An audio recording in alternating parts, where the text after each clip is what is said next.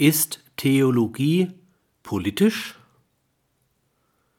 Bedeutet Theologie aber Reflexion über konkrete Religiosität? Will sie also praktisch Probleme lösen helfen, die konkrete Menschen haben, die in einer bestimmten Welt und Gesellschaft religiös leben wollen, dann wird sie notwendig auch politische Aussagen machen.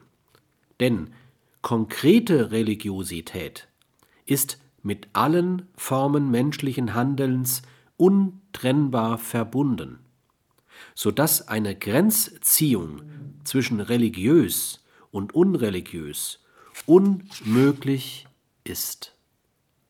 Informiert doch konkrete Religiosität alles, auch das profane Handeln.